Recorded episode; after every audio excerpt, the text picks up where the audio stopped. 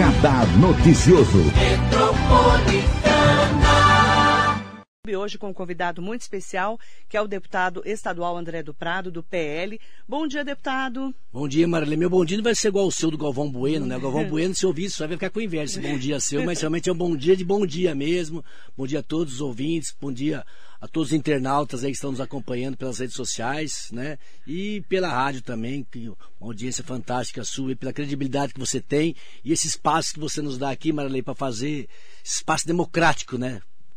democracia acima de tudo. Então, estamos aqui realmente muito orgulho. Aqui faz algum tempinho que eu estou fugindo aqui do, do radar aqui, mas você. Tá, você está fugindo é, mesmo, hein, deputado? O que, traba... que, aconteceu, deputado? Trabalhando muito, Marilei. Você e... sumiu? É, você falou, não ofereceu café para mim, daí ontem, semana você me ligou, tem um café novo aqui. Eu falei, então tô indo aí, né? Mas brincadeira à parte, a Marilei é uma grande amiga, realmente, esse espaço aqui. Toda vez que eu venho aqui, a gente é, se sente assim parte da região, né? Porque esse espaço democrático aqui realmente para debater os problemas, os avanços, né? E tudo está acontecendo na nossa região aqui do Alto Tietê, é, que nós temos que defender com unhas e dentes. Deputado, 30 anos de vida pública, você está com 52 anos de idade, foi vereador duas vezes, vice-prefeito, prefeito de Guararema. Terceiro mandato como deputado estadual. É isso? É, são 30 anos aí, Marilei, já de né, de muito trabalho, muita luta e tenho muito orgulho. Todos esses cargos que ocupei, desde vereador, vice-prefeito, prefeito da cidade de Guararema e hoje no terceiro mandato né, na Assembleia Legislativa do Estado de São Paulo, a gente podendo realmente fazer um grande trabalho. E, e o mais gostoso, Marilei, é você olhar para trás e falar assim, poxa, é, deu resultado. Né? Porque eu acho que o político tem que ser contratado para isso, para dar resultados. Né? Se não for para isso, não vale a pena. A população tem que entender isso. Ela tem que encontrar pessoas preparadas, pessoas capacitadas para defender os seus interesses e representar aquilo que a sociedade é, é, anseia por você. Né? Então a gente é funcionário do povo, pago pelo povo para dar resultado. E para isso acontecer, só tem três palavrinhas, Marley: trabalho, trabalho e trabalho. Você é deputado estadual e nós é, estamos acompanhando um pouco né, do trabalho que está sendo feito na Assembleia Legislativa do Estado de São Paulo. Mas é, ainda tem muitas pessoas que confundem, confundem, o trabalho do deputado estadual com o deputado federal. Muito, muita gente. Então, quando eu fiz um post do deputado dizendo que ele viria aqui hoje, escreveram assim lá no, no meu Instagram, no Facebook, ele votou contra o voto impresso. É. Né? Então, quer dizer, o deputado estadual, ele não fica em Brasília, ele fica em São Paulo. As pessoas confundem muito ainda? Confundem, Marília, infelizmente, né? Porque é, por as pessoas se interessarem pouco pela política, né? Você vê, nos elegem e não sabe aonde o, o, o, é, é, nós estamos trabalhando, o deputado estadual, né? Que estamos aqui no estado de São Paulo, na, na Pedro Alves Cabral, ali perto do, da, do Birapuera, Assembleia Legislativa, defendendo os interesses do Estado. O deputado federal é a nível nacional, no Congresso Nacional, na Câmara Federal. Então, as pessoas confundem muito isso ainda, né, o estadual com o federal, porque o deputado estadual tem pouco espaço na mídia, porque a grande mídia, ela fala muito do Congresso Nacional, da Câmara Federal, do Senado, né? E muitas vezes a questão da, da, do deputado estadual fica realmente em segundo plano.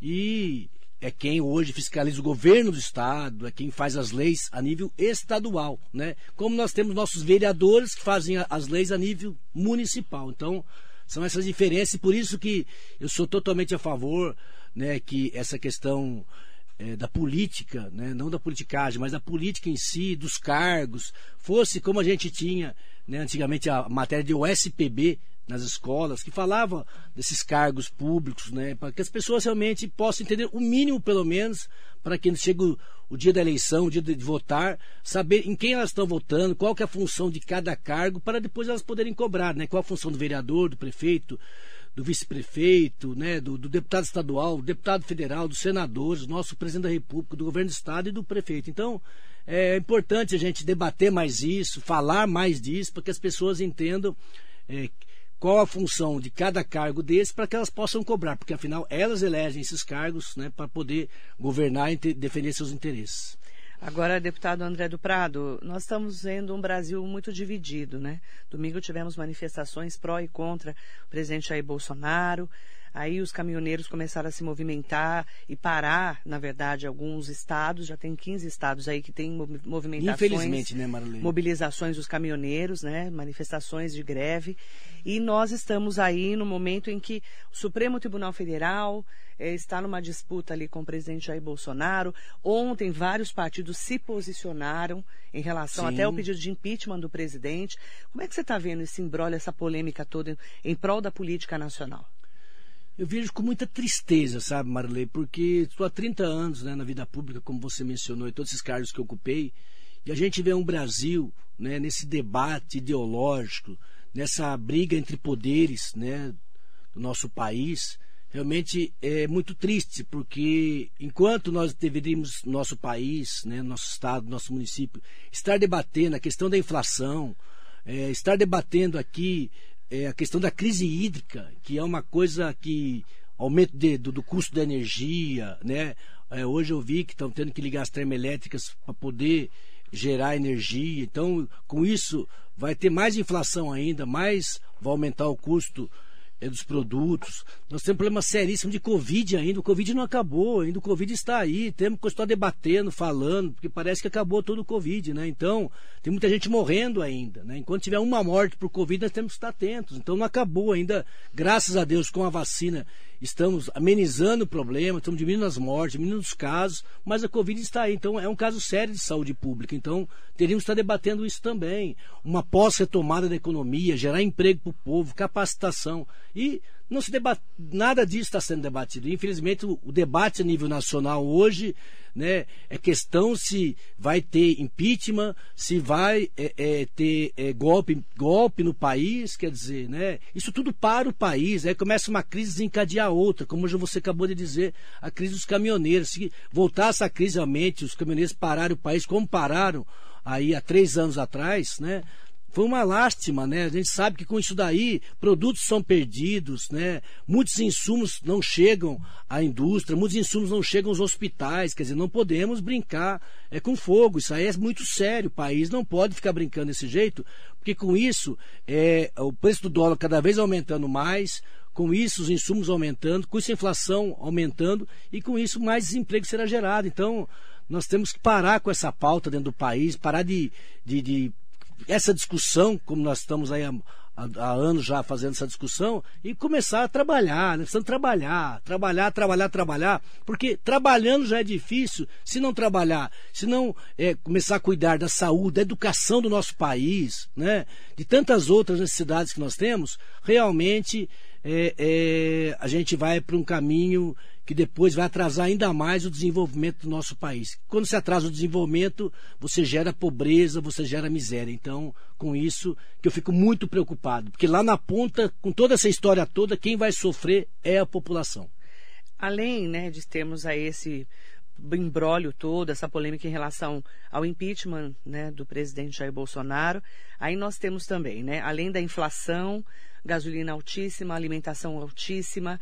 Nós temos a briga da chegada do Lula para essa pré-campanha que está muito adiantada, João Dória, Ciro Gomes. Como é que você está vendo esse cenário pré-eleitoral que já está antecipado e virou um grande problema para todos nós, né? Porque a gente não vive o Brasil hoje, a gente está numa crise de pandemia e ainda estamos passando por momentos é, de crise econômica, né? Então, é muito triste porque esse ano é um ano de trabalho. O ano de eleição é o, é ano, que, vem, vem, que a gente teria que estar tá começando a debater a, a, questão eleitoral. Né? A questão interna partidária, os partidos vão se movimentando, mas a questão, se você antecipar uma eleição num ano que deveríamos estar trabalhando, cuidando das necessidades da população, nós estamos discutindo aí quem vai ser o próximo sucessor ou se vai se manter o presidente é, no governo. Então, é muito ruim, porque, como eu disse anteriormente, a gente não está discutindo as necessidades da população e estamos discutindo uma eleição novamente. Quer dizer, nós temos que trabalhar.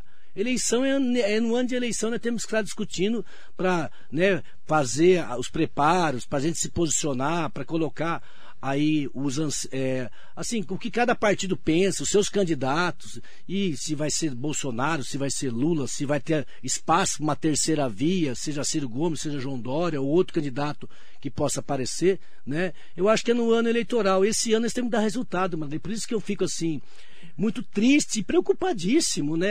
A sociedade tem que entender isso. Esse ano é ano, não é para escolher quem vai ser o próximo presidente. Esse ano é ano de trabalhar, pessoal. É ano da gente cobrar dos nossos governantes resultado, cobrar dos nossos governantes ações é, proativas que vão ajudar a nossa população, coisas concretas, coisas que vão melhorar a vida das pessoas, na educação, na saúde, em todas as áreas. Né? Então, aqui discutindo quem vai ser o próximo presidente. Quer dizer, a pauta de domínio que você pega da, da, da, das grandes redes também de televisão, tudo. Ontem eu estava vendo Globo News, Band News, em tudo. É só se vai ser, ter impeachment, se vai ter golpe, se não vai ter golpe. Então, quer dizer, e, e a saúde? E a educação? E os empregos? Né? Tudo isso, quem está cuidando disso?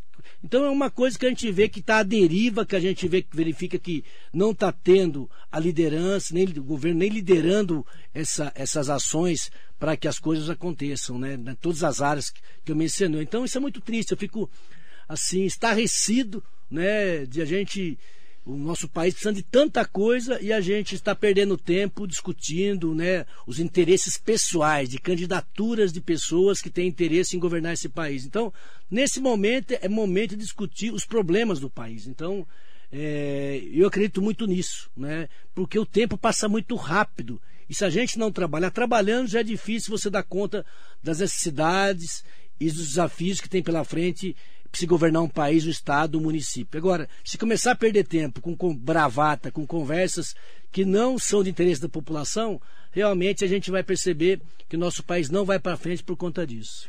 Deputado André do Prado, é, qual que é o posicionamento do PL, o seu partido, em relação ao presidente, para depois a gente vir para o governo do Estado?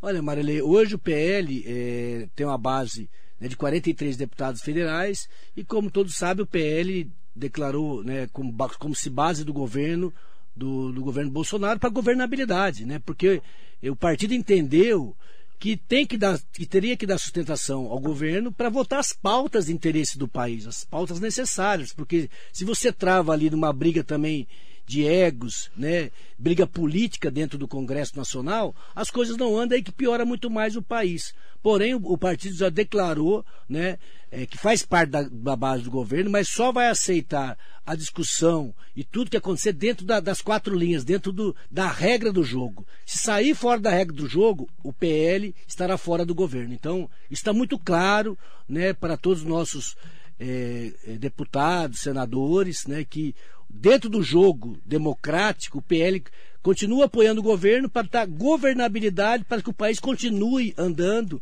né? Dentro do que já já está difícil. Se não, o governo não tiver governabilidade, aí piora muito mais. Então o PL contribui para a governabilidade do país. Porém, qualquer ação fora da regra constitucional, o PL estará fora do governo e votará contra tudo aquilo que seria fora da regra constitucional e da democracia. Vamos falar do governo do Estado de São Paulo, né? Você é deputado estadual. E como é que está o apoio do PL ao governador João Dória e também ao seu vice, que é o Rodrigo Garcia, pré-candidato ao governo do Estado de São Paulo, até para a gente vir para Mogi e falarmos de pedágio. Sim, vamos falar. Hoje, né, o PL, nós estamos em sete deputados estaduais na Assembleia Legislativa. É, fazemos parte da base é, do governo também, né, desde o início do mandato. É, e hoje, Marilê, a gente vê que esse apoio que nós demos no início do mandato ao governo, que eu falo de governabilidade, nós fomos oposição ao governador João Dória. Nós trabalhamos. Era Márcio França. Indicamos até a vista do Márcio França. Sim. Fomos oposição ao João Dória nas eleições, todos sabem. Perdemos eleições e logo após o fim das eleições, o governo nos chamou né, para fazer uma composição de governabilidade. E o PL, a gente não tem, não fica em cima do muro. Ou nós estamos juntos ou não estamos. Então, a gente, uma coisa que nós temos dentro do partido é palavra, e quando a gente dá palavra, a gente vai até o final. E o que acontece é, com o, o, governo João Dória? Né? Desde o início nos chamou e nós fizemos parte da governabilidade para diversas ações que foram feitas de reformas dentro do Estado, que eram necessárias reformar o Estado para se ter recursos. Né? Por exemplo, hoje, o Estado de São Paulo é o único estado da federação que tem aí quase 21 bilhões de reais de investimentos em todas as áreas. Isso se deve ao quê? Hoje o governo está investindo muito em todas as áreas. Por quê? Porque foi feita a lição de casa. O governo é, cortou cargos, fechou empresas, né? fez a reforma da Previdência, fez a reforma tributária, né? agora tem uma administrativa na Assembleia. Tudo isso para tentar enxugar a máquina para que possa o Estado ter poder de investimento, poder para investir na educação, na saúde, né? E, e, e, infraestrutura. E nós fizemos parte disso, né? Fizemos, demos apoio a toda essa reforma e hoje o governo é, realmente está investindo muito no estado de São Paulo. Hoje, se o PIB do Brasil vai crescer 5 pontos alguma coisa, São Paulo tem previsão de crescer quase 8%, se deve a essas medidas que foram adotadas. É o que nós temos que fazer, governar para a maioria da população. Ninguém quer reformar, ninguém quer prejudicar ninguém. Mas em certos momentos, você tem que é, fazer uma reforma da máquina administrativa para que sobre recursos para investir para a maioria da população. Porque se nós tivesse feito essas reformas hoje, hoje nós não estaríamos fazendo investimentos hoje em escolas de período integral, que saltamos de 300 escolas no estado de São Paulo de período integral para quase 1.900 escolas em período integral e passaremos a mais de 2 mil o ano que vem. Quer dizer, as crianças ficando né, um período adequado para estudo, dois períodos na escola, quer dizer, isso é o sonho nosso. Nós sempre criticamos ao ensino estadual, que a gente sabe que não avançou como a gente gostaria nos últimos anos, mas a gente percebe que nos últimos dois anos, com o secretário Rosselli, a gente avançou muito. Muitas pautas foram anunciadas em questão de merenda, de melhora de merenda nas escolas estaduais, de reforma das escolas estaduais, todas elas foram feito mais de 200 milhões de investimento, onde o governo descentralizou os recursos do, do FDE e passou diretamente para as escolas, para a associação de pais, para elas fazerem a efetivação desses recursos, para que descentralizasse e, e de licitação, como o Estado demora muito para fazer essas licitações e projetos, as próprias escolas elencaram as prioridades de melhorias das reformas e as, estão assim fazendo. Se você olhar em qualquer escola estadual hoje, se você entrar dentro, você já vê a melhora. Né? Pode ir em qualquer escola, que as escolas receberam os recursos para fazer as melhorias essenciais. Então, estou citando essa questão da educação, mas é, na parte de infraestrutura, por exemplo, aqui na nossa região, nós teremos aí mais de quase 600 milhões de investimentos só em infraestrutura na nossa região, né? 400 milhões serão destinados agora para a estrada Itaquá-Arujá está em licitação dentro de... Estrada de Santa Isabel. Santa Isabel, que é a estrada, antiga, estrada, antiga estrada de Santa tá Isabel. atrasado faz tempo, né? Sim, mas você vê, é uma, é uma obra de 400 milhões de reais. Isso aí tem que ter projeto executivo, desapropriações. Não é uma obra simples, é uma duplicação de uma estrada, onde vai ter um corredor de ônibus ao meio para que os trabalhadores cheguem Quando mais rápido. Quando começa a obra? A obra está em licitação, como é uma obra de mais de 400 milhões de reais, é uma obra que muitas empresas participam. Então, já abriu o certame licitatório. Então, como é uma obra muito grande. 400 milhões. 400 milhões de reais. E eu acredito aí que no máximo 60 dias, a questão burocrática, tem, nós temos 45 de publicação de edital, daí as empresas recorrem, tem muitos recursos, como é uma obra muito grande, tem muitos interessados, né? Então, eu acredito aí que uns 60 dias, se tudo der certo, a parte jurídica, né? Depende da parte jurídica, não depende mais do governo, depende da parte burocrática e jurídica se acertar. Então, isso, mas se tudo caminhar bem, eu acredito que em 60 dias o governo pode dar ordem de serviço dessa obra. Além disso, nós temos aqui até a volta fria, que é muito cobrada aqui pelos, pelos internautas, pelos ouvintes, né? A estrada Volta Fria vai ser lançada agora dentro de 30 dias, que é, é Vicinais 4, né? Onde estradas não asfaltadas, o governo vai é, lançar um edital de várias obras no estado inteiro. Inclusive, a estrada Volta Fria estará, né, eu já estive com o secretário de Transportes, com o presidente do DR, já estará nessa lista das, das obras é, elencadas. Aí nós temos em Itaquaquecetuba... Gente, deixa eu só voltar aqui. Três, quatro, é muita obra. Só um minutinho. É, porque até agora não Você fizeram nada. O governo do estado não fez nada Sim, até agora. Mas o que... Agora, o ano que vem, eleição, começaram a liberar pacote de mas, obra. Mas não é, não, é, né? não é eleição. Então, a gente tem que entender deputado, o seguinte. Você deputado, só abre um pacote de obras quando você tem recursos. Deputado, a então, gente está falando do estado da Volta Fria há muitos anos. Sim. Estado da Volta Fria, para quem é de Mogi, liga aqui Mogi das Cruzes até Suzano. Isso. Né? Ela é paralela à Avenida das Orquídeas. Ela sai ali da Avenida Perimetral é, na verdade sai da Mogi Dutra, pega a perimetral, Isso. né? E é para, ela é paralela à SP66 e à Avenida das Orquídeas, que vai sair em Suzano, que é uma obra imprescindível que a gente fala há muitos anos. desafogar o trânsito. Outra obra, SP66, SP56. Isso. Que é Estado de Santa Isabel, que é uma pergunta da Izzy Sangi. Manda bom dia para ela. Tem várias perguntas já para o deputado aqui que ele vai responder. Só comecei essa a falar obra, duas, dois... Essa obra é também a gente está falando há vários anos Sim. dessa obra. Então, agora que estão fazendo a licitação, claro que uma obra de 400 por que tá milhões vários de... anos?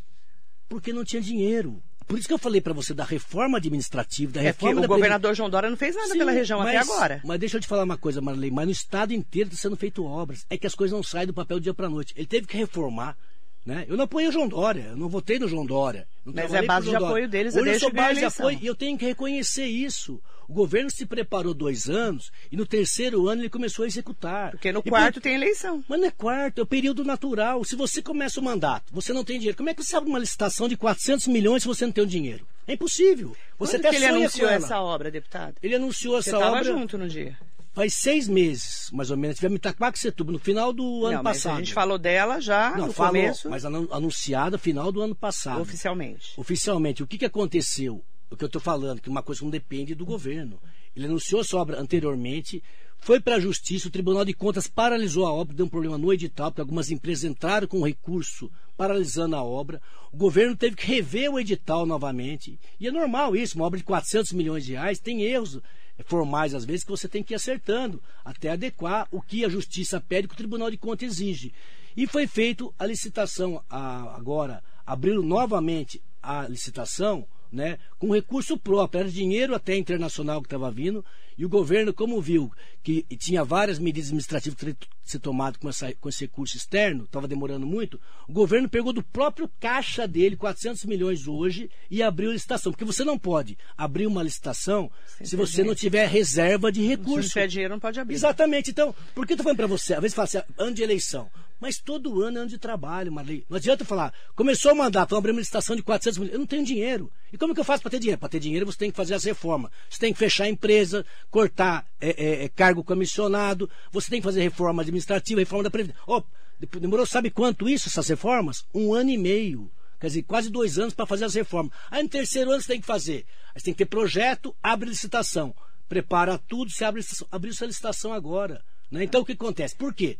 Por questão administrativa. Então por isso que eu estou falando, e eu estou aqui defendendo isso, porque eu tenho que falar a verdade e qual é o trâmite burocrático. Porque não é simplesmente você pegar, eu quero abrir uma licitação. Primeiro, para abrir você tem projeto, para abrir você tem recurso financeiro, senão você não abre. A vontade de qualquer governo é abrir todas as licitações o tempo inteiro, no começo de mandato. É por isso que o primeiro ano é, é- é ano para você fazer as reformas, para você ter a estrutura financeira para depois fazer a licitação, que é nesse prazo que está agora. E isso deve acontecer em 60 dias. Como a- também a estrada A da Volta Fria já está com licitação? não, Volta Fria vai ser anunciado no pacote agora de estradas não pavimentadas. O governo lançou. Porque ela não tem pavimento ainda. Não, isso. O governo lançou qual? Lançou primeiro, por exemplo, a estrada que você conhece também muito bem, Estrada dos Fernandes, em Suzano. Já está em licitação. Que é uma, também um anseio grande da população. Já está licitando. Estados Fernandes, ela pega lá no final da Suzano. cidade de Suzano, na região da Isso. Cabalão Mendonça, que vai ligando é, até Mauá, Isso, digamos assim. né? Exatamente. Só para quem Então, é, não é da Estou região. exemplificando como a para você. Então, algumas já estão. Por que, que é essa? Porque essa já está pavimentada. Então, o governo fez três lotes. O primeiro lote foi de estradas já pavimentadas, vicinais, precisavam ser recuperadas. Né? Esse foi o primeiro lote. O segundo lote, as SPs, as estradas estaduais, que precisavam também ser recuperadas, são estradas de respons- responsabilidade do próprio governo. E agora o terceiro lote que vai vir, que são estradas não pavimentadas. Que entra a Volta Fria. E a Volta Fria vai entrar nessa é, é, como prioridade, porque a gente já sabe... Qual já que é tá- o valor dela, já sabe? Não, não tem o Não valor tem o disso. valor, mas já tem né? projeto executivo agora pronto, refeito e está prontinha para entrar nesse pacote. São as três grandes obras da região anunciadas. Anunciadas. Não, E- Fora isso, vai ter a estrada do Caulim, Itaquaquecetuba, vai ter a estrada do Pinheirinho também, a estrada dos Índios de A estrada Arujá. do Pinheirinho fala uns 20 anos essa Então, estrada. essa- tá horrível. Então, essa, Horrível do Pinheirinho. essa, por exemplo, já foi anunciada. Essa já está no processo de licitação no DR. Então, É do Pinheirinho. do Pinheirinho. Que é Itaquaquecetuba. Itaquaquecetuba. Suzano a Itaquá. Liga e a- lá pelo e a estrada do dos Rio Índios Abaixo. também de Arujá. De Arujá até lá. A Itaquaquecetuba Itaquá. também. Como deve estar também aqui na nossa região que também a estrada que interliga a Guararema a Salesópolis, que é a estrada do Serrote, também estará nessa mesma etapa de não pavimentadas. Né? Agora, deputado, e o pedágio na Mogi Dutra? O pedágio da Mogi Dutra, Marley, realmente é é um coisa... presente do governador. É. Eu digo não é presente do governador, é um presente que a Artesp De elaborou grego, um né? projeto de, eh, de concessão da, da- da- da- dessa rodovia, né? Da Mogi Dutra, e colocou também a estrada no litoral eh, nosso também, que é uma estrada que vai sair lá na Regi Bittencourt, né? Então ele gostaria de fazer essa concessão. Só que nós, aqui da região, né, como você bem sabe, todos nós já nos posicionamos né, contra isso. Então, o que, qual é o estágio disso? O governo lançou isso, o edital, teve alguns questionamentos agora, né, por parte da prefeitura, que assim eu tenho que louvar o empenho do prefeito, Caio, eu acho, de toda a sociedade, do, do, do da sociedade civil, através do pedágio não, do Paulo Bocuse, que vem capitaneando aí esse trabalho de uma forma muito brilhante, porque a sociedade civil tem muita força nisso, quando ela demonstra que realmente ela é contrária e se posiciona. Então, esse movimento demonstrou muita força também. É, todos os deputados aqui da região, né, sem tirar sem tirar nenhum deputado, tanto os estaduais, eu, o deputado Estevão Galvão, o deputado Rodrigo Gambale, o deputado Marcos Damasio, os deputados federais, é, deputado Marco Bertaioli, deputado Márcio Alvino, o deputado Lucena também, todos já se posicionaram contrário ao pedágio. Então, a fase que está, é, o Tribunal de Contas pediu que retirasse a parte do edital que onde estão as obras é, municipais, né, que são de interesse do município, e o edital está pronto novamente para ser publicado, Marley. Porém, é, nós, é, eu tenho feito muito nos bastidores para não querer é, me aparecer e nem querer ser é, a pessoa que vai né, resolver o problema, mas eu faço parte da solução também, como todos nós fazemos. Eu acho que cada um está fazendo a sua parte. E eu, como é, base do governo, né, estive com o vice-governador Rodrigo Garcia semana passada, e eu coloquei a ele, né, a sociedade mogianda não aceita essa obra. A região do Alto Tietê não aceita essa obra. Os políticos que são eleitos pelo povo dessa região, né, seja através dos deputados estaduais, federais, o consórcio de prefeitos capitaneado pelo prefeito Rodrigo Achiucho já se posicionou com documento, com tudo. Rodrigo tem capitaneado, falado muito disso, né? É, o, o, prefeito que da cidade de Mogi, né, que representa os mogianos hoje, eleito pelos mogianos, se posicionou e se posiciona o tempo inteiro contrário. Então, o que eu disse ao governo é que tem que nos ouvir. A sociedade não aceita. Não é porque o governo acha que essa obra de repente é importante para todo o desenvolvimento da região, mas para a nossa região vai prejudicar. Na verdade, Mogi interesse... e a região do Altietê vai pagar uma conta sim, do litoral. Sim, então, e nós não vamos pagar porque não tem cabimento. Porque nós não vamos, eh, Marilei, é, aceitar né, uma coisa dessa que está sendo imposta, né? Porque nós, uma coisa é se tivesse um debate, várias audiências públicas, é isso que tem que a gente voltar a fazer, né? É, se a sociedade aceitar, muito que a sociedade não quer, ah, vai ter investimento, mas nós não queremos, nós queremos desse jeito porque nós achamos que vai atrapalhar o desenvolvimento na área industrial, né, é, que hoje nós temos ali no Taboão várias indústrias, nós vamos atrapalhar os estudantes que vêm para essa cidade, vamos atrapalhar a locomoção de pessoas que têm que sair daqui para trabalhar, para o lazer, enfim. Nós achamos que isso vai acarretar, ao invés de desenvolvimento, atraso para a cidade de Mogi das Cruzes né, e um retrocesso. Então, é por isso que nós vamos aceitar. É por isso que nós não estamos aceitando, estamos colocando o governo, porque uma coisa é eu ser base do governo, outra coisa eu tenho meu mandato, eu tenho que defender minha região com unhas e dentes, que é o que eu faço. Então, o interesse da região hoje, para mim, é prioridade número um. Então, é, entre ser base de governo defender interesse da região, eu vou defender primeiramente interesse da nossa região, que são as pessoas que me elegeram, confiaram em mim e me contrataram. Então, isso já deixei muito claro ao governo. Né? Já deixei clara a base do governo, que eu vou estar sempre contrário a isso e articulando, né?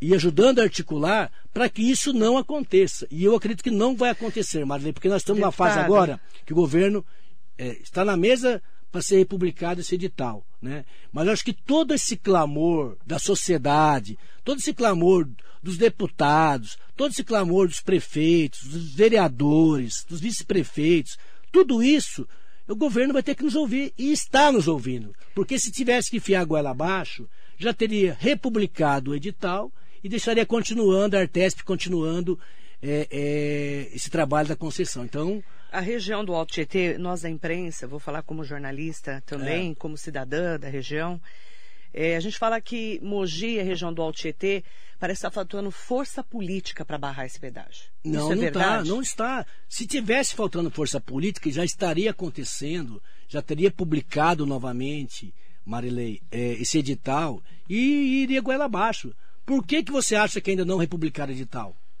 Não republicaram porque nós estamos lá. Talvez. Você que tem que gente... responder, porque então, você está ali no dia a dia deles. Mas eu deixei né? essa interrogação para você. Você é base deles. Deixei essa interrogação para você justamente para dizer isso. Está tendo respeito por parte do governo e não republicano está nos ouvindo. É que muitas vezes nem é tudo é que não parece. Não parece. Que eles não atendem nem os deputados da porque... região.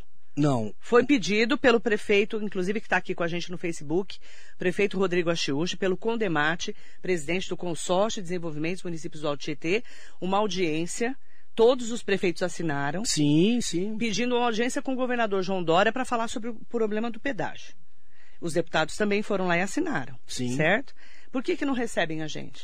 Marley, vou falar uma coisa, vai receber, pode ter certeza disso. O Isso que vai que ser resolvido na força política? Vai ser resolvido na força política, com certeza. Eu tenho certeza absoluta que isso vai. Que aí eu, aí eu acredito Não é- na não- força não- da não é- região. a força e o entendimento político, né? A força eu digo porque nós temos quatro deputados estaduais da região e temos três deputados federais da região. Então, essa força, cada um no seu momento, cada um é, com o seu jeito, cada um da sua forma, Uhum. tem trabalhado. Porque muitas vezes você não aparece para a mídia, você não vem nos jornais, muitas vezes para você não é, é, esticar demais a corda, para a gente ser- ter- sempre ter um poder de articulação. Alguém tem que esticar a corda e alguém tem que extensionar Uhum. de um lado do outro e ter as portas abertas para continuar o diálogo. E é isso que nós estamos fazendo, né? A gente vê que muitas vezes a- a- é normal e está certo, o prefeito da cidade de Mogi tem que tensionar, né?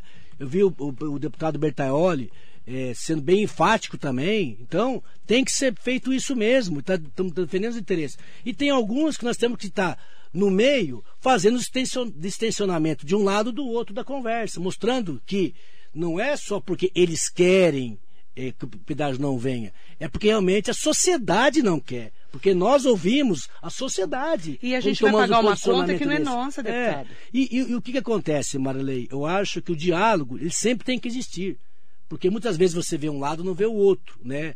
Da- da- das coisas. Então, o que, que eu acho? Tem que continuar o debate, tem que continuar eh, debatendo com a sociedade. A hora que a sociedade falar, vocês vão ter isso daqui, né? Que vocês vão pagar um, um preço pra- por isso, mas vocês vão ter o retorno disso, disso, disso. E a gente pode melhorar e, e aprimorar, tirando esse pedágio desse local, colocando em outro local que não vai prejudicar o desenvolvimento, não vai prejudicar a locomoção, tanto quanto esse vai. Mas é uma decisão da sociedade de, posteriormente, entendeu? Então, o que eu acredito nesse momento agora é que nós não queremos. Isso já está decidido. A sociedade mogiana, a sociedade do Alto Tietê, os políticos, né? E a sociedade civil não aceita esse pedágio na Mogi Dutra. É inaceitável isso porque isso demonstraria né, uma falta de respeito conosco aqui da nossa região do Alto Tietê. Então, isso já está claro. Eu tenho certeza que o governo vai rever isso. A gente tem conversado muito nos bastidores, né?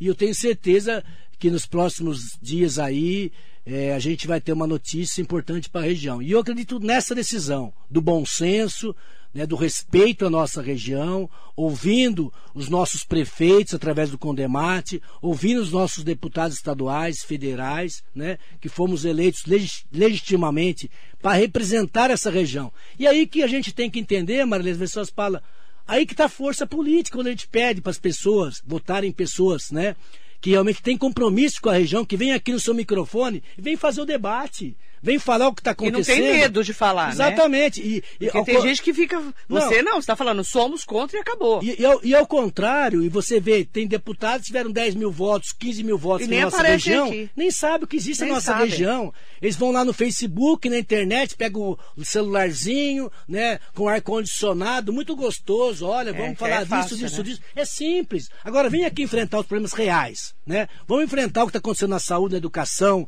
é no pedágio. E é Uhum. por isso que eu, se nós não tivéssemos lá hoje, fala Marília Fábio, os deputados estaduais e federais fazendo esse movimento, o pedágio já estaria acontecendo, já estaria em licitação e sendo enfiado goela abaixo. Só não está acontecendo por causa da força política dos prefeitos, dos deputados dessa região, que tem trabalhado, muitas vezes não para a mídia se expondo, mas está trabalhando né, silenciosamente Mas o papel a da imprensa é disso. imprescindível. Sim, mas é que às vezes você dá uma notícia muito antecipada, você estica demais e você cria um problema é, é, é, desnecessário no momento errado.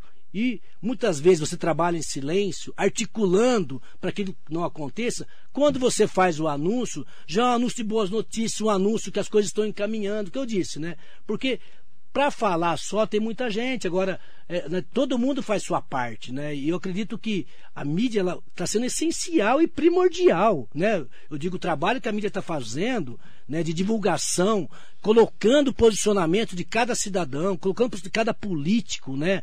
Tanto a televisão, que a gente percebe que tem dado um apoio total né, com isso, tanto as mídias sociais, a rádio. Realmente é um clamor, onde, através da imprensa, nós estamos tendo voz né, para poder dizer ao governo que nós não queremos o pedágio. Que o governo recebe um clipe em todo dia de manhã, né? O que eu estou falando ah, eu tô aqui. lá todo dia no clipe. O que eu estou falando aqui agora. Você também está né, lá no clipe. O governo hoje. amanhã está recebendo um clipe da minha fala, ah, do meu posicionamento. A comunicação já pega, tria Meu bom dia especial para o governador João Dória. Eu votei nele, viu? É. Você não votou, mas eu votei nele. É, você não votou. Mas é isso que eu estou falando. Então, Marilene, A gente mas... tem que fazer, falar a verdade, não é, deputado? Você concorda sim, comigo? Sim, sim. E São 500 aqui... mil habitantes só em Mogi contra o pedágio. você percebe a importância disso que nós estamos fazendo aqui hoje? A sociedade está nos ouvindo. Hoje, quem está nos ouvindo, quem acordou mais cedo, está na rádio. Está cheio é, de gente tudo, aqui. As pessoas vão estar no YouTube, vai estar lá gravado. Facebook, dizendo, no Instagram. De maneira transparente, como você disse, sem ter medo de falar Isso. a verdade, sem ter medo de, pos... de ter posicionamento. Como eu disse aqui, votei a reforma da Previdência, votei a reforma tributária, apanhei muito por isso. Mas hoje eu tenho a tranquilidade de falar o seguinte: que o governo está tendo recursos, né? Como você disse, demorou, mas está fazendo agora. Por que está fazendo? Está fazendo porque fez a reforma. Fez a reforma por quê? Porque a Assembleia votou e deu condições ao governo de estar tá hoje com um bilhão de reais de investimento, ah, de, de empréstimo agora, para os municípios. Desenvolve São Paulo com juros subsidiados, por exemplo. Né? Então, é, isso é um dos programas. Na parte do Bolsa do Povo, quer dizer, alunos terão do ensino médio uma, uma bolsa para continuar seus estudos. Olha que maravilha, isso é inédito. Um aluno que não tem condições, um aluno em situação vulnerável, que de repente tem que parar os seus estudos para poder ir trabalhar, ele vai ter condições de terminar o seu ensino médio com essa bolsa, com isso, continuar o sonho de ter uma profissão. Não vai ser interrompido como hoje o maior é, êxito que nós temos. É, nos ensinos é o ensino médio, porque o aluno completa 15, 16 anos, muitas vezes ele não tem condições de dar sequência aos estudos, tem que ajudar a família,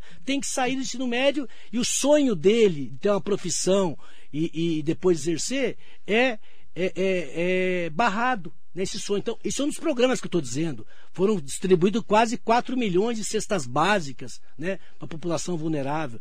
É, vamos ter um recurso agora para contratação de, prof, de, de profissionais, dos, dos pais, dentro das escolas públicas. Né? Está sendo feita uma nova reforma administrativa para poder ter meritocracia. Né? Então, o governo está criando condições é, financeiras para o desenvolvimento do Estado de São Paulo. Isso por quê? Porque fez a lição de casa, porque fez os cortes necessários naquele momento para poder investir para a maioria da população. Por exemplo, nós temos o HC da cidade de Suzano, que é um sonho nosso abrir. E agora já está em discussão, depois de uma luta muito grande, para se abrir o HC, que vai ser mais um equipamento de saúde para a nossa região. E tivemos, doutor Arnaldo, a questão de três meses atrás, mais leite de UTI naquele local. E tivemos no Osíris, né, em Ferraz de Vasconcelos, foi aberta a pediatria, foi aberta a psiquiatria, foi aberto o pronto-socorro municipal, pronto-socorro do hospital, aliás, que está né, melhorando muito a distribuição dos atendimentos na região. O que, que isso é isso? Isso é investimento, não tem brincadeira. São milhões e milhões que estão sendo investidos Deputado, na área da saúde. Deputado André do Prado, tem tanto assunto. Eh, você vai ter que voltar aqui, né? Porque você Vamos, vem gente... uma vez a cada dois anos não, agora, então não, vai demorar. Mentira. Faz um ano só que você Faz deixou o café esfriar para mim, não deu café para mim agora, o café Faz esquentou mais de um novo. ano que você não Faz vem mais aqui. já? Faz mais de um ano. Tá vendo? Rodrigo Achiucho, prefeito de Suzano, presidente do Condemate, está aqui com a gente. Bom dia, Marilei, amigo deputado André do Prado, que junto com o deputado Márcio Alvino, vem ajudando muito no desenvolvimento de Suzano e do Alto Tietê. Agradeço a eles, a você, Marilei, por todo o apoio ao longo da nossa gestão. Deus continue abençoando. Em nome do prefeito Rodrigo Rodrigo presidente do Condemate, eu quero perguntar da alça do Rodoanel. Alça do Rodoanel. Essa é outra coisa, Marley, que nós temos que realmente é, dar os, assim, os parabéns ao prefeito Rodrigo Axux, né? Porque ele tem sido enfático desde o início do mandato dele, né? Que já que a alça do Rodoanel é, na, na Estrada dos Fernandes, que é uma obra de 600 milhões de reais, que foi até anunciada por ex-governador é, Geraldo Alckmin, não saiu do papel, na época, por, por, causa da crise que o país 600 enfrentou. milhões, né? É, 600, hoje ela está 600 milhões. Na época era 300, hoje já está em 600 é. milhões. o Rodrigo, ele é, um, é muito é, é, pragmático, né? Como ele foi na questão da marginal do UNA, lembra que a gente falou aqui? Com, com 20 milhões, ele fez a marginal do UNA, mas a obra estava parada. Se a gente ficasse esperando aquela obra do governo, que também que tinha sido anunciado de 70 milhões, que ia ter obras de artes, era uma obra muito melhor e, e, e estruturada. Adequada, estruturada. Porém, se nós estivéssemos esperando esse recurso até hoje, até hoje a marginal do UNA não estaria interligada. Com isso, olha o que destravou o trânsito da cidade de Suzano. Estava horrível. O, o, Parque Max Pfeffer. Hoje o vôlei de Suzano voltou. Voltou por quê? Porque nós conseguimos uma verba para é, terminar a obra do Max Pfeffer, que, do, do, do, do ginásio, né? E com isso. Estava 20 anos parado. 20 anos. E com isso, o Parque Max Pfeffer é um encontro de famílias. Hoje virou um parque para o cidadão suzanense da região. Hoje o vôlei de Suzano voltou naquele local. Quando tivemos a tragédia do, do Raul Brasil, os corpos foram velados lá. Quer dizer, o Covid agora, a vacinação sendo feito no ginásio. Quer dizer, isso que é trabalho. Então, tem que ser pragmático. Então, quando a gente fala, voltei, falei tudo isso para voltar na alça do Rodanel, para fazer a relação do trabalho que o Rodrigo fez e está fazendo para conquistar essa obra. Então e nós não vai fomos, ser na Estrada dos Fernandes. Não vai ser. E nós fomos desde o início, nós estamos sendo enfáticos nisso. Meu Deus. Porque se não é tem dinheiro é para fazer uma Era obra de muito 600 caro, milhões é muito caro. Vamos continuar sonhando. Isso é um sonho? É um sonho. Agora, eu tenho uma obra que custa 50 milhões, que vai atender a necessidade, que estava no projeto inicial, né? É, que era na SP66 a alça do Rodoanel, né? Que ela foi tirada e foi enviada para a Estrada dos Fernandes naquela oportunidade porque o governo entendia que era necessário, era importante, os prefeitos queriam, só que veio a crise, não tem mais o dinheiro e nós temos, tínhamos um pré-projeto pronto e o prefeito Rodrigo Xuxa apresentou um outro projeto com o pessoal técnico dele e a Artesp já acatou esse projeto, está fazendo as melhorias. E aí nos próximos aí 30, 45 dias o governo deve anunciar que o governo agora reconheceu definitivamente que a obra agora a ser feita na SP66 é a obra possível e necessária nesse momento que vai atender a demanda, que vai gerar emprego. Que vai custar quanto lá na SP66? 50 milhões. 50 milhões. No máximo. O, custaria no mínimo 500 milhões lá no Estado então, Fernandes. 500 é milhões. Isso. É isso daí, essa conta. Então, então 10%. Então, o que eu falei ao governo e, ao prefe... e o prefeito Rodrigo, nós temos dito desde o início do mandato, junto com a Artesp também, né?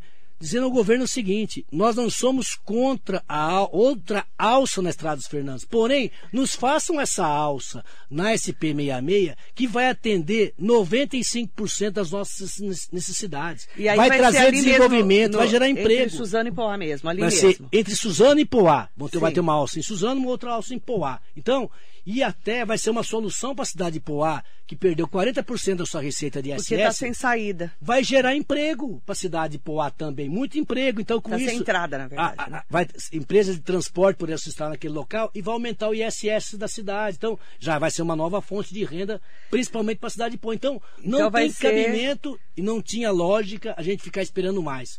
E o vice-governador Rodrigo Garcia é, entendeu isso, nos ajudou muito nesse convencimento junto à Artesp, e a Artesp agora está terminando, a SPMAR está terminando agora o projeto executivo dessas duas aulas, que foi autorizada pela Artesp para que a SPMAR fizesse esse projeto executivo. Ela irá apresentar nos moldes que a Artesp exige as condições técnicas e nos próximos 45 dias a Artesp vai ter condição já de anunciar né, para a nossa região do Tietê essa importante conquista que nós estamos falando há muito tempo, que é a alça é, do Rodoanel na cidade de Suzano. Que vai ser entre Suzano e Poá ali, gente, na, pertinho da rotatória. Isso, exato. E ah, Marilei, SP66 vai ali. trazer um desenvolvimento que vai interligar tudo que você vê. Você vem e vai. Muitas vezes nós estamos É lá na zona sul de São Paulo, né? Você está pelaquela região. É muito mais fácil você pegar o Rodoanel e vir para a nossa região. Você vai ajudar até a destravar e melhorar o trânsito na marginal. Né? Qual, qual que é o Na problema? 23 de Você maio, consegue sair, né?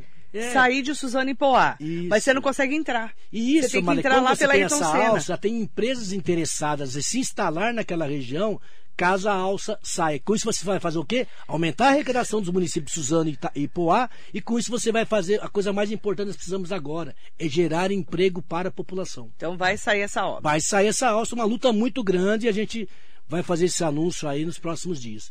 Tem dois Outro- grandes anúncios que esperamos na nossa região. Vamos lá. É o pedágio não e a alça do Rodoanel e a, o início das obras das 56. O pedágio então não, são três. Eu estou aguardando aqui, sentada. Então aqui eu vivo falando para você que a gente não está de brincadeira, gente estamos trabalhando muito e vai dar certo. Eu, na minha É, convicção eu já, política... eu já, você já sabe que aqui na Não, rádio nós somos totalmente contra. Vocês estão fazendo um papel essencial. Então, eu quero parabenizar todos os veículos de comunicação impresso, é, é, rádio, né, é, televisão, que realmente ó, é uma pauta que uniu todas a, to- a todos nós, Isso tanto mesmo. a classe política, a sociedade civil, né, organizada e a imprensa que teve um papel teve não, está tendo um papel fundamental nessa luta para nós termos essa vitória. Vamos voltar para a saúde para falar do HC de Suzano.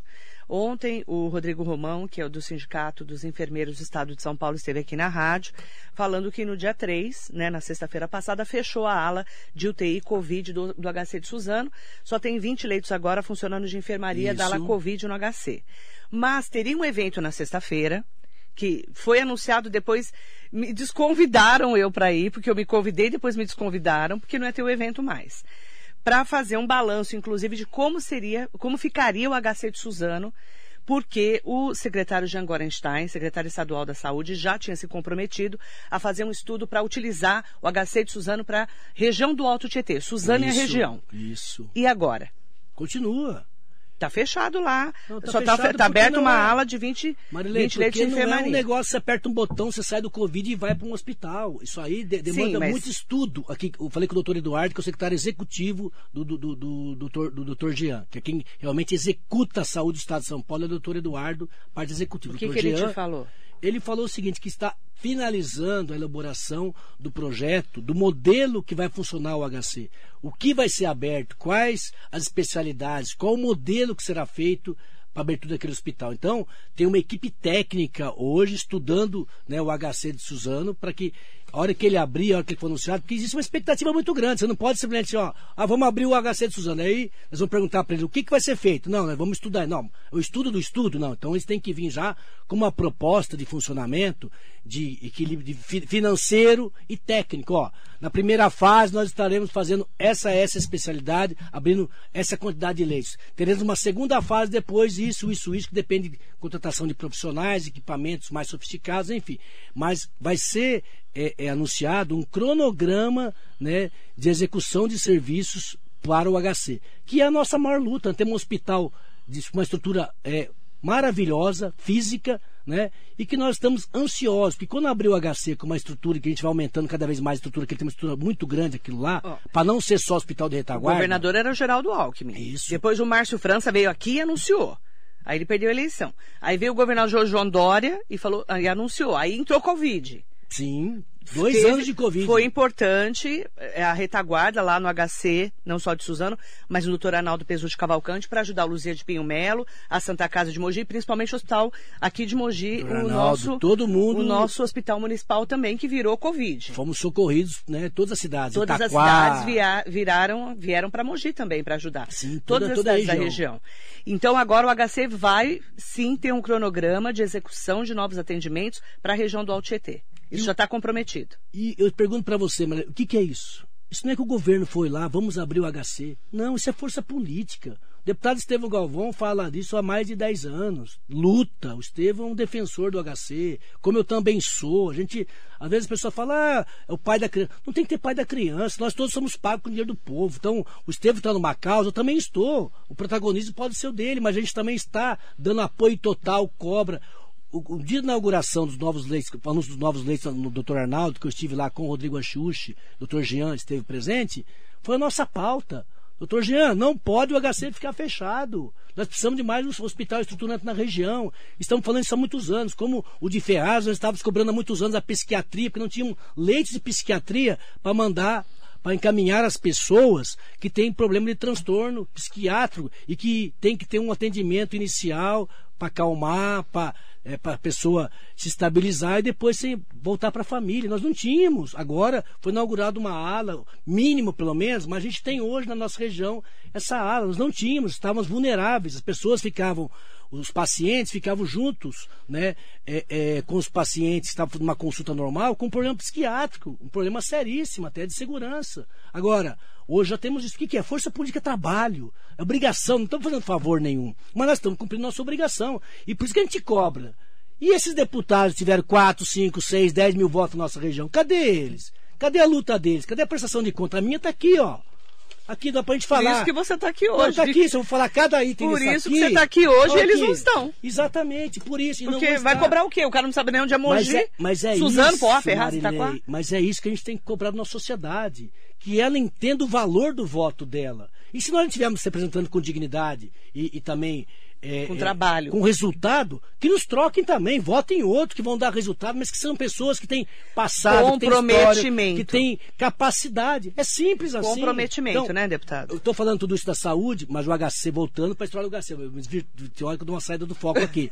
Mas o HC. Pessoal tá perguntando então, se eu estou brava. É Gente, eu não estou brava. É que eu fico eu, brava quando eu falo de assuntos Marilei, polêmicos, eu fico eu nervosa. Também fico bravo. Você também fica bravo. Fico bravo quando não estamos brigando. Você está brigando comigo? Não, não, não. É só diz que eu estou brigando. É eu fico bravo quando a população contrata pessoas que não vão dar resultados para ela. Não é inteligente isso, que nem sabe Deus. onde é Itacoaxetuba, Exatamente. Aqui, Marengo, vai Marengo, saber Jardim Brasil, Quêmel. vai Guanabara, aqui em Mogi das Quêmel. Cruzes, Quêmel, em Poá. Imagina. Enfim, todos esses bairros. Então, o HC é uma luta, né, que o prefeito Rodrigo Achu se encampou desde, também, desde o primeiro dia de mandato. O que nós depo... falar disso há muitos anos, Estevão fala disso, está lutando para isso. isso. E por isso vai ser anunciado, né? É, então, isso é uma vitória, não é Isso- dos políticos, vai ser uma, uma, uma vitória, porque a partir do momento que você abre um hospital como esse, ninguém mais fecha um hospital desse. Então, já tem que entrar no custeio do Estado todos os anos para manutenção. E quantos milhares de pessoas serão atendidas no HC de Suzano quando ele for aberto, né? Em termos de especialidades, cirurgias, internações,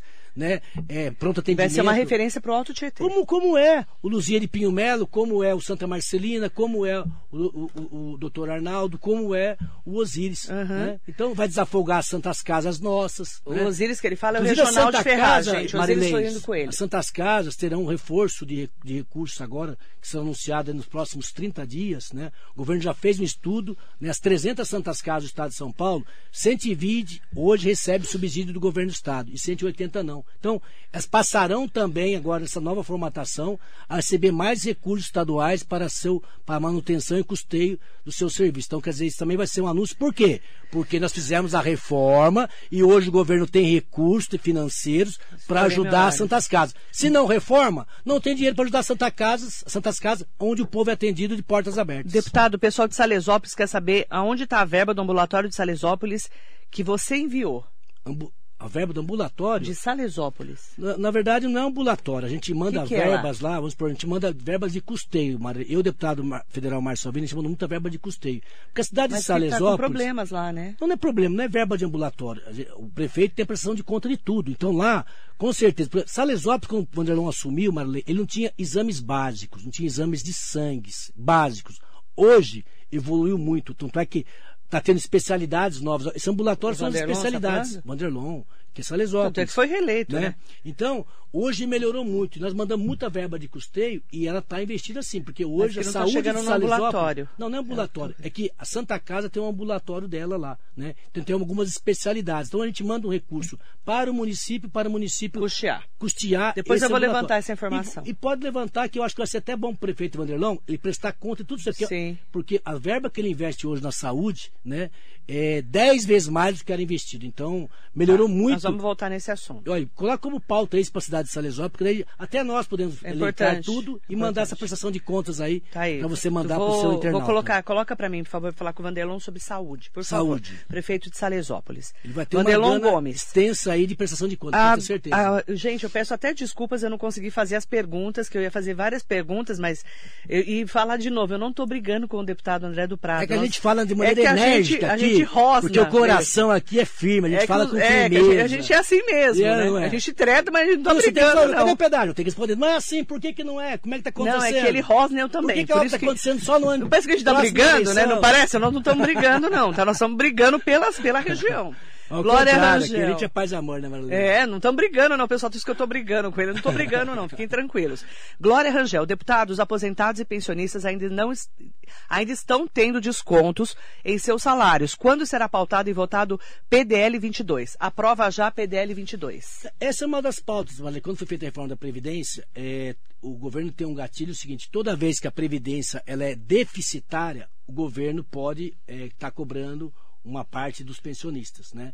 E hoje o governo do Estado de São Paulo, para vocês terem ideia do rombo, era 30 bilhões de reais, o governo coloca todo ano do caixa do governo, que era para ser investido em saúde, educação, é, em todas as outras áreas que faltam recursos, estou falando em 30 bilhões. Mais de 10% do orçamento que é arrecadado pelo contribuinte vai para a Previdência. Com a reforma da Previdência, as pessoas falam, nossa, resolveu o problema da reforma da Previdência? Não. Só diminuiu, mas olha para você ter ideia, 3 bilhões diminuiu. Então hoje o rombo anual da Previdência é 27, 27. bilhões por ano.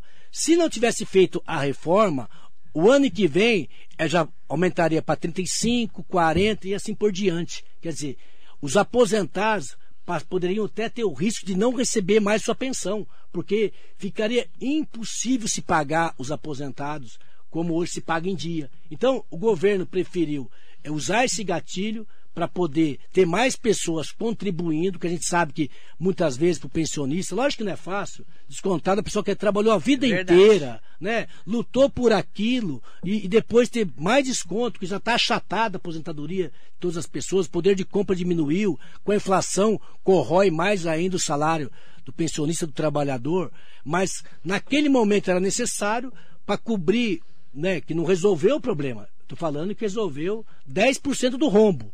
Né? E hoje é, o, o déficit do- do- da, da Previdência é 27 bilhões. Então, a votação do PDL que eles falam é um projeto está lá na Assembleia, que vai depender muito também de como todo o Estado vai ficar e como a nação. Porque quando você. Esse ano nós vamos ter um superávit. Mas o Brasil né, é um sobe e desce.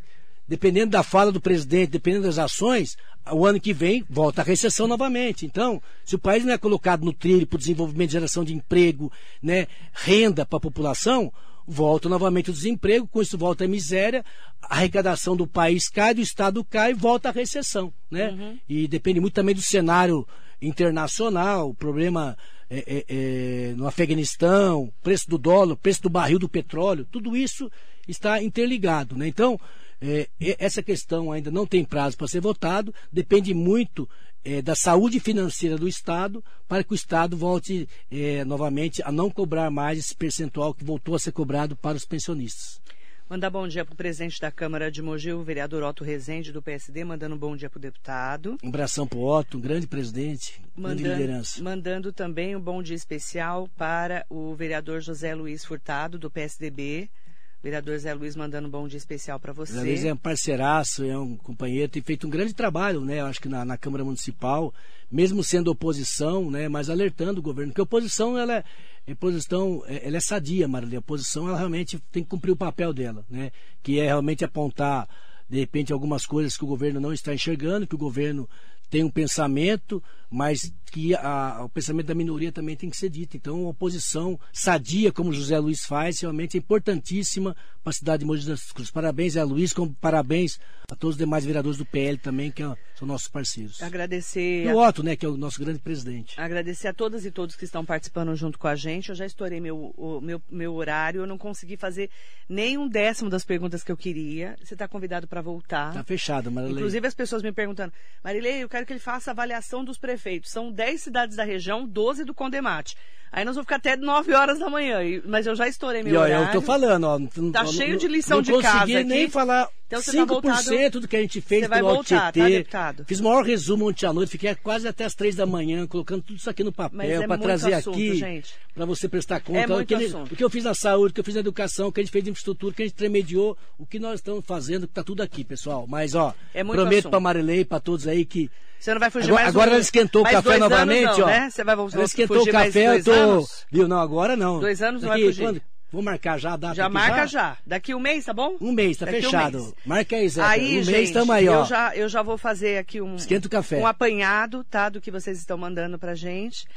A Futim, Romano Chalorri, um beijo, minha querida Futim. Saudade de você lá de Suzano. Saudações aos suzanenses todos, a todas da região do Alto Tietê. A Valdilene Targino falou, é só vir mais vezes, né, Marilei? KKKKK. É isso aí, Valdilene. É que faz tempo que ela não me convida, tá Valdilene. Ela tava, viu, agora ela, ela tava metida, não me convidou. Agora eu voltei Ai, novamente. Mentira, gente. Olha, Mas ela me convidou novamente. Inferno, agora, deputado, me, vai pro inferno. me convidou novamente, agora não sai mais daqui não, nem que você queira. Viu? Vou fazer plantão Sônia, aqui na porta. Sônia Leonor Camargo, deputado, ajude os aposentados. Chega de confisco. É, Ouve é, os aposentados. É o que eu expliquei favor. agora há pouco do, do, do, Mas eu PDL. sei que o papel é do deputado para ajudar a resolver sim, isso. Sim, sim, sim. Vocês é que votam. Votam. E, e o que, que acontece, Marley? Mas isso aí você tem que ter uma maioria. Então, Está tendo esse debate. Eu acho que com essa saúde financeira que o Estado eh, voltou a ter, o Estado voltou a ter essa é, saúde financeira.